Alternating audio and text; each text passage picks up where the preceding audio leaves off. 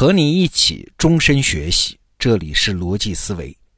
今天啊，我们继续来给你介绍王硕老师的最新课程《三十天认知训练营》。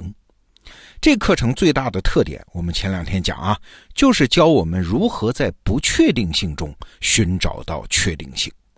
那前两天我们讲的话题，一个是人生的长期安排养老，还有一个短期安排怎么搭关系，这都是不确定性很大的领域啊。其实啊，我们经常还讲到一个东西，不确定性也很大，那就是创新。对呀，怎么创新？它既没有确定的方法，也没有确定的标准。但是啊，王硕老师在这门课里面给我们翻转了一个角度来看创新这件事儿，很有意思。这角度一翻过来，你就会发现，哎，创新好像也有那么一些确定性。那过去呢，我们一般是把创新看成是一个与众不同的想法啊，是发生在我们观念世界里面的事儿。一个创新成功与否，关键看它是不是正确。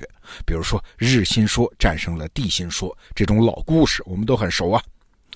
但是王硕老师说未必呀，创新其实还是一个政治上的事儿。哎，奇怪，创新怎么能是政治上的事儿呢？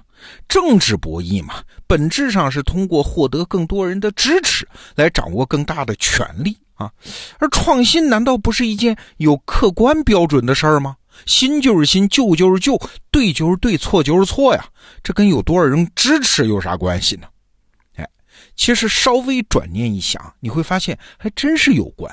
哎，我们就拿商业创新来说啊，中国电商产业它发展成现在这个样子，它是必然的吗？不是啊，最开始是各家有各家的做法，最后是阿里巴巴的做法获得了最多人的支持，它就做成了最大的一家嘛。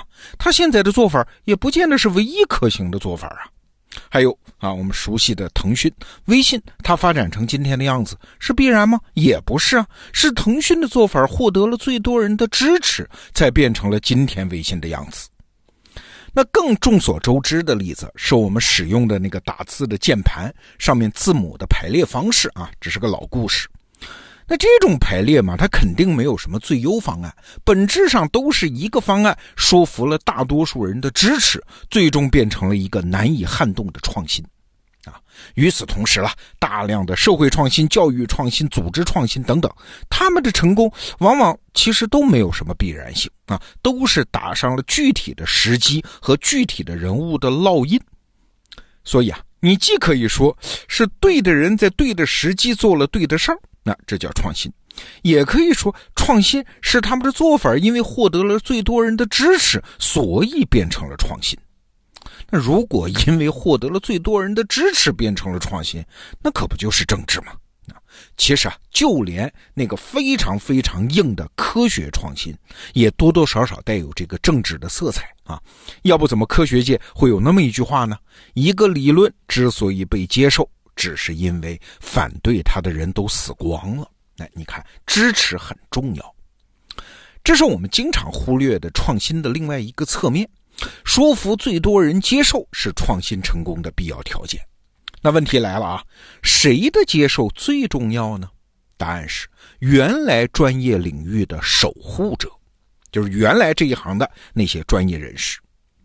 这个理论其实是有发明人的，就是心流理论的创始人契克森米哈赖的一个理论。他说，创新是分成这么几个环节的啊，少一环也不行。我们来看，第一步是某个专业领域，它一定会有常年积累的专业知识嘛？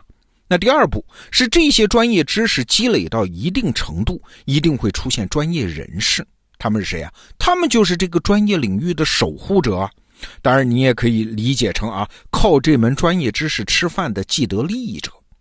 那第三步就是创新者出来了，他们有一些新的想法，但是这就是创新了吗？哎，当然不是。还得有第四步，第四步就是这些新想法被那些传统的守护者、那些专业人士认可，这创新才算完成。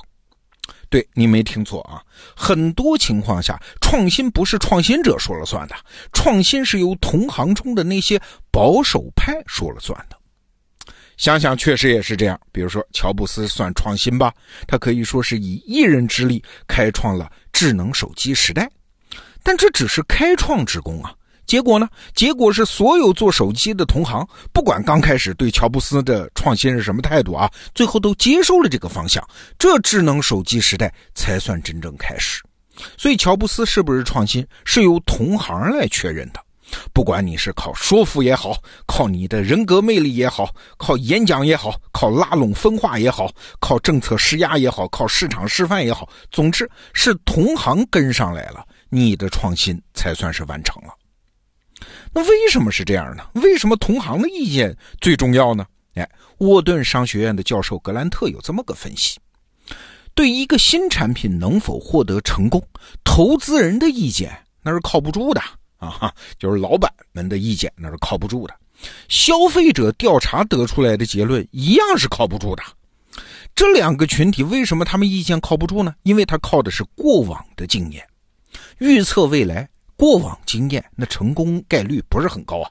相对而言，最准确的预测是来自于同行，因为同行才是对未来趋势最敏感的人啊。所以王朔老师自己是财新的总编辑，他就说：如果同行做新闻报道，不得不引用我们；如果同行在读完别人做的新闻报道之后，仍然觉得必须读我们的新闻报道，那作为一个新闻机构，我所供职的财新就已经是成功的了。对新闻这一行成败不能只看市场和用户，来自同行的评价也许更重要。你看这么一说，如何搞创新这件事是不是就有了抓手了？创新不是和同行不一样，创新是让同行接受你的不一样。创新不是搞出一套新想法，创新是搞定一个原先的专业的保守人群。哎，那问题就来了，怎么说服同行呢？怎么在创新问题上和同行搞起争执呢？啊，王硕老师有这么几个建议。第一个建议是啊，你要先去说服同行中有跨界能力的人啊，不是所有同行你要同等的去说服。有跨界能力的人，他们自己就一定是具备创新能力的人，他们自己就一直在找新的可能性。如果你去找那种纯粹的内行人 啊，他们往往会高估变革的难度。我举个例子，我们当年要开创知识服务这个行业的时候，我们第一门想要做的课就是经济学课。那为什么找来找去，我们找到了薛兆丰老师呢？就因为他是经济学家当中很难得的那种人，他既是经济学界的内部人，也是外部人，既是教授，也是专栏作家，既有学术水平，也有公众表达能力。那这种人更有可能创造变革啊！包括我们做这个三十天认知训练营，之所以连续两年我们都请的是王硕老师，不仅因为他是读书很多的人，更是因为他始终处于新闻工作的第一线，见的事儿多嘛，使用的认知模型丰富嘛。这工作，我们要去找一个纯粹的读书人，他可能反而是干不好的。这是王老师的第一个建议。那怎么在创新中搞政治？王硕老师给的第二个建议是：耐心积累实力，等待合适时机。这条建议啊，看起来挺简单的啊，但也是最多人犯错误的地方。说白了，你要是想创新，不能在还是一只毛毛虫的时候就动手啊。就像任正非说的嘛：“谁要是一进华为公司就来跟我谈公司战略，我就要把他开掉啊，或者让他去医院治病。”为啥小朋友你还不够格吗？没别的原因。别说你的想法不大可能对，您的想法就是对了，你也不是创新啊，因为你没有力量撬动杠杆，说服更多的人把这个想法实现了嘛。哎，所以你看，这又一次证明了创新不仅是观念世界的事儿，创新还是一桩政治逻辑里的事儿。那理解了这一点，那么附带的建议就是慢比快好。所谓事缓则圆。啊，小步快跑比一步到位好。所谓切香肠式的变革，等等等等，你自己可以去推导。那王硕老师给的第三条建议呢，这就比较神了啊！我第一次看到的时候是拍案叫绝，就是啊，怎么判断你的创新快要成了呢？你快要说服那些传统的守护者了呢？哎，有一个信号很准，什么信号？就是传统守护者阵营里面最保守的那帮人开始转变他恨的对象。你想嘛，创新刚开始的时候，极端保守派最恨的是谁啊？就是创新者。但是当创新快成的时候，极端保守派最恨的是谁啊？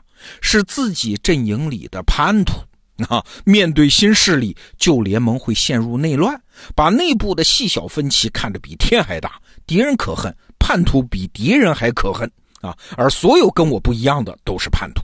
哎，你就想嘛，当年明末李自成起义的时候，刚开始皇帝崇祯最恨的肯定是起义大军呐。可是崇祯最后上吊身亡的时候，他最恨的是背叛他自己的文武大臣啊，这是一个普遍规律。所以这也是在提醒我们，一个阵营啊，如果你身处其间，你会发现，哎，怎么好像发生了大量的内部争执？你现在要想的。不是怎么在内斗中赢啊，也不仅仅是要躲开这场争斗啊，你可能得想啊，这场争斗它是不是因为某个外部的创新引发的呢？啊，呃，保守派和革新派互相之间看不惯，这往往是外部一个创新要成的信号啊。哎，所以这个时候你最该想的事儿不是在内部站队，而是也许可以加入到创新的外部者那儿去找找机会。好，王硕老师的这个话题，我今天就给你介绍到这儿。三十天认知训练营，陪我们度过这个非常有收获的寒假，推荐给你。好逻辑思维明天见。